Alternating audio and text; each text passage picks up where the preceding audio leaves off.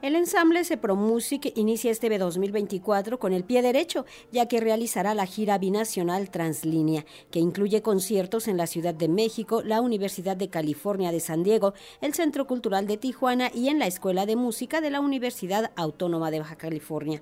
La agrupación presentará una selección de obras de compositoras y compositores que, como el nombre de la gira sugiere, atraviesan las líneas políticas y tiende puentes a través de la música.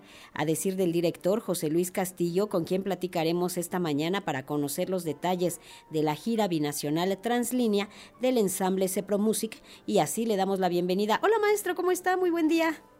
¿Qué tal, Verónica? ¿Cómo estás? ¿Cómo está toda tu audiencia? Pues muy bien, aquí viendo que ya están listos para esta gira binacional translínea y que también habla mucho de esta cuestión política, líneas políticas. Hablemos un poco, maestro, de cómo retoman esta actividad internacional y que tiene que, pues, que ver con el papel que ha logrado conseguir el CEPROMUSIC. Pues sí, sí, a decir verdad, pues ya en los últimos, en los últimos ensayos, en los últimos preparativos, y, y de veras muy, muy felices todas y todos todos los que trabajamos en SEPRO, desde, desde lo administrativo hasta, hasta lo artístico, de, pues sí, enfrentarnos a esta nuestra novena gira internacional. 11 años de trayectoria, nueve giras internacionales. Eh, es la actividad que, con la que SEPRO Music, pues bueno, trata de, trata de, extender su, su, buen hacer, su música, su propuesta, sus compositores, sus compositoras, eh, eh, fuera de nuestras fronteras. Y pues sí, conocido es que los artistas, los artistas eh, entendemos o atendemos más a las cuestiones de territorios, a las cuestiones eh, de regiones, de regiones culturales, de territorios artísticos, que no a cuestiones de, geografía y mucho menos política. Es así que eh, nos pareció acertado hacer esta, esta propuesta en la que compositores, de, compositores internacionales, compositores eh, que vienen de muchas partes del, del planeta, desde, desde, Nueva Zelanda hasta, hasta nuestro país, pasando por Estados Unidos, Taiwán, eh, Japón, Irán. Eh, pues sí, como te digo, compositores, dar a 11 creadores y creadoras que de una manera u otra conviven, han convivido, tienen que ver con ese territorio que se conoce por la, la, frontera. Es así que, que, de ahí toma el nombre nuestra, nuestra gira, la Translínea. Maestro, son ya ocho giras internacionales las que han realizado y debieron pausar con la pandemia. Ahora, ¿cómo regresan a esta actividad nacional e internacional? Pues como te digo, contentos, esperanzados, satisfechos y, muy, muy animados. Sí, en efecto, eh, siempre, hemos, siempre hemos comentado, eh, y además en estos, en estos micrófonos que ustedes tan atentamente ponen, ponen a nuestra disposición y nos convocan. Siempre hemos comentado que eh, la salud de una orquesta, la salud de un, de un, ensamble, pasa por muchas cosas, por, entre otras cosas, por eh, grabar, por girar, eh, por enfrentarse a nuevos públicos, a nuevos retos, eh, enfrentarnos y confrontarnos también a realidades, de, sobre todo de la música contemporánea, de la vanguardia, si es que tal cosa existe de otras, de otras latitudes. ¿no? Creo que es muy enriquecedor para todos y cada uno de nosotros, de nosotras, eh, ver, cómo, ver cómo afrontan los mismos problemas desde eh, trincheras diferentes en otros lugares. Maestro, ¿cómo han conformado el programa que han elegido para, para esta gira translínea? Eh, te agradezco la pregunta porque sí, es un, es, son dos programas los que, los que llevamos, seis, seis conciertos con eh, dos programas y un total de 11 obras.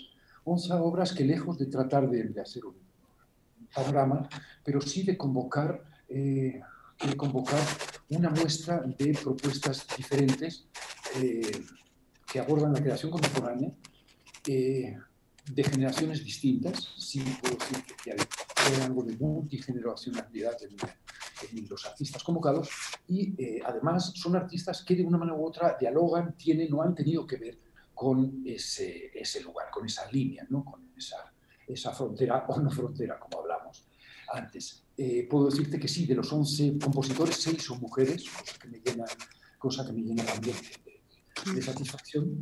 Y por otra parte, pues bueno, tenemos, tenemos eh, una compositora, una compositora británica, Rebecca Saunders, eh, Liao Limin, que viene de Taiwán, Carola Bermula, que viene de Alemania, Ji Yun Ko, Corea, eh, Nassim Khorasani de Irán eh, y Akari Komura de Japón. ¿De acuerdo? Además, tres compositores nacionales, Iván Naranjo, eh, Wilfrido Terrazas y eh, Nacho Bacarovera. Y creo que no me dejo, no me dejo a nadie más que a algunos de los alumnos, algunos de los alumnos que eh, han estado en UCSD, esta maravillosa universidad, que por supuesto vamos a trabajar con ella, alumnos y exalumnos.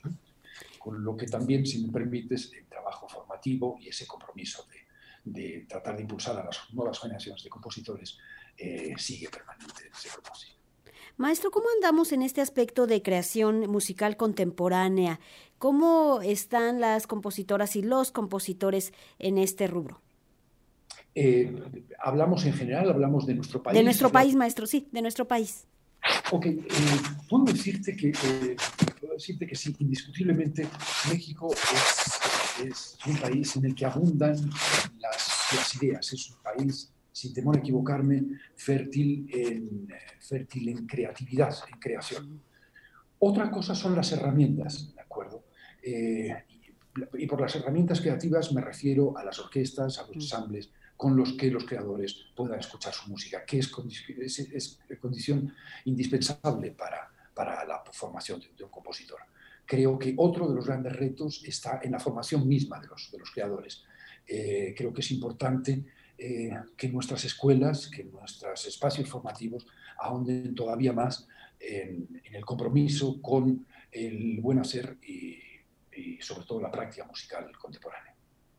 Maestro, hay que destacar que una gira como esta requiere de alianzas y acuerdos entre las instituciones para hacerla posible, sobre todo en estos tiempos pues de austeridad.